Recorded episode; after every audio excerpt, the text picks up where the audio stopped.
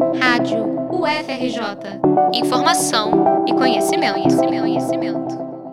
A bancada negra da Câmara dos Deputados anunciou na segunda-feira, 20 de novembro, Dia da Consciência Negra, os nomes dos seus coordenadores, que vão representar os deputados federais que se autodeclararam pretos ou pardos na última eleição. Damião Feliciano, do União Brasil, um dos autores do projeto que criou a bancada, será o coordenador geral neste primeiro ano.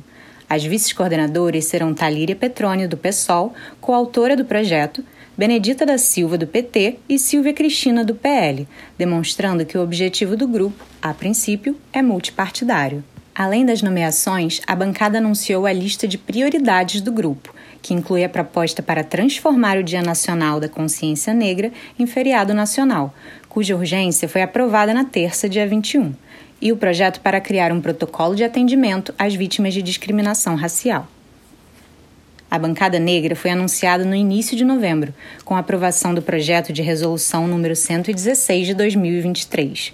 O projeto não precisou passar pelo Senado Federal e foi direto para a promulgação. A comissão será formada por todos os deputados que se autodeclaram pretos ou pardos, que totalizam 122 parlamentares.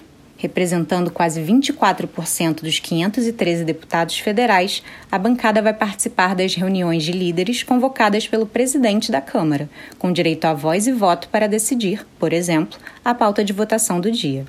O grupo também terá o direito do uso da palavra nas comunicações de liderança no plenário, durante cinco minutos por semana. A proposta foi de autoria dos deputados Talíria Petrônia, do PSOL, e Damião Feliciano, do União Brasil, mas contou com o apoio de vários parlamentares.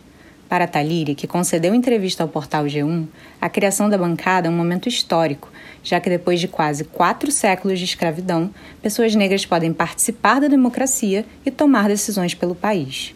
No dia da aprovação da bancada, a deputada Benedita da Silva, do PT do Rio de Janeiro, ficou emocionada ao relembrar a trajetória de 40 anos na política, como a primeira mulher negra na Câmara dos Deputados. Responsável pelo projeto que inscreveu o Zumbi dos Palmares no Panteão dos Heróis Nacionais e instituiu o Dia Nacional da Consciência Negra, Benedita afirmou no plenário que a construção da bancada foi consequência do aumento de deputados e senadores negros no Congresso. Parte da minha vida política, nesse momento eu me sinto recompensado.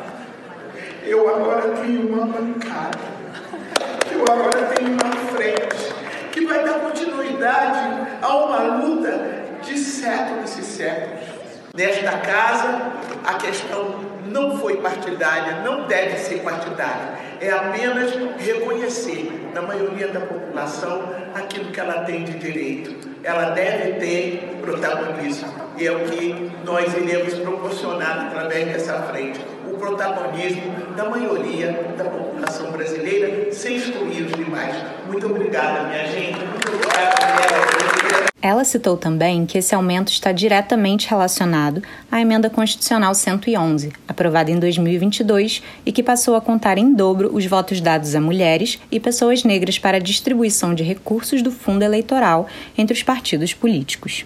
O relator do projeto, deputado Antônio Brito, do PSD, reiterou que a criação da bancada é um ato apartidário, cujo objetivo é demonstrar que pessoas negras, pretas e pardas não devem ser apenas utilizadas para um fundo eleitoral, mas para compor e honrar o país. O professor do Núcleo de Políticas Públicas e Direitos Humanos da UFRJ, Jadir de Brito, acredita que a criação de uma bancada negra é de extrema importância política e vai além dos embates partidários. Para ele, o fato de a autoria do projeto conter uma deputada de esquerda e um de centro demonstra que a pauta antirracista deve fazer parte da agenda de todos os partidos. Eu acho que é, é histórico, porque nunca houve uma bancada dessa natureza. É bom lembrar que há outras bancadas é, é, com, no campo das opressões é, é, na Câmara dos Deputados. Né? E eu acho que essa bancada tem essa importância histórica e política de colocar o debate sobre antirracismo, os interesses da população negra, e aí me referindo aos pretos e pardos no Brasil, é, com uma centralidade de grande relevância. Né? Então, eu acho que a bancada tem esse papel. Eu acho perfeitamente natural que um deputado que não seja da esquerda, dentro de uma proposta de rodízio, porque inclusive isso é regimental, isso é acordado politicamente, ele possa é, ser presidente da bancada. É bom lembrar que o tema do antirracismo, embora seja hegemonizado pela um debate mais de esquerda no Brasil, ele não está exclusivamente situado no tema de uma agenda de esquerda. É, historicamente, setores ao centro, né, e alguns setores à direita que não se confundem, né, setores ao centro e à direita, com setores da extrema direita que nós temos hoje, né, no Brasil, esses setores ao centro e à direita também tiveram discussões sobre o antirracismo no Brasil, de um ponto de vista diferente, inclusive, de setores da esquerda.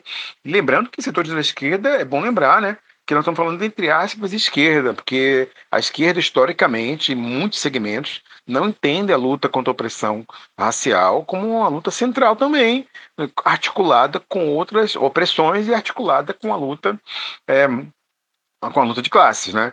Então, quando fala esquerda, essa esquerda negra, né? Apenas o Partido Novo orientou seus deputados contra o projeto. Já o PL liberou a bancada para decidir individualmente sobre a proposta. Segundo a deputada Benedita da Silva, a resistência em relação ao projeto está relacionada à crença de que a bancada seria excludente e partidária, o que ela nega. Conforme destacou a deputada, o grupo vai representar a maioria da população brasileira. O professor Jadir concorda com essa afirmação e destaca que é completamente natural o Congresso Nacional formar bancadas com vieses ideológicos, como é o caso da bancada ruralista ou da evangélica. Para ele, a politização da bancada negra não é um problema. Pelo contrário, ele enxerga como uma conquista da luta antirracista em todas as frentes, diante dos retrocessos dos últimos anos. Toda bancada tem um viés político, não existe bancada neutra, né? E é também importante dizer que as bancadas dos parlamentos, elas não são monolíticas do ponto de vista ideológico, né? É, há deputados nessas todas essas bancadas institucionais que são da esquerda, do centro, da direita, né? Em algumas bancadas até deputados da, da extrema-direita. Você pega o exemplo da bancada evangélica. A bancada evangélica tem deputados de vários espectros, né? É, deputados da esquerda, deputados é, como a Benedita, que é da bancada evangélica, por exemplo, deputados de centro e até setores lá, que são setores da extrema-direita. Então, acho muito curiosa a situação das pessoas cobrarem e criticar o fato de uma bancada negra ter deputados de vários campos do espectro político. Isso é perfeitamente natural. Se você pensa que nós estamos num período ainda de muita presença da extrema-direita no Brasil, né, vocalizada nas redes sociais, com o impacto de um governo recente, né, é, cuja agenda antirracista era completamente negacionista, tanto das relações étnico-raciais quanto do racismo, o surgimento de uma bancada é, negra nesse contexto é muito importante, né, seja para criar inflexões nas discussões no campo da esquerda, seja no âmbito dos setores mais ao centro, né? É, e a direita também, igualmente, sob outros pontos de vista. O coordenador geral e as três vices-coordenadoras eleitas comandarão a bancada por um ano. O rodízio será renovado anualmente, no Dia da Consciência Negra, 20 de novembro. Reportagem de Julia Mitke para a Rádio FRJ.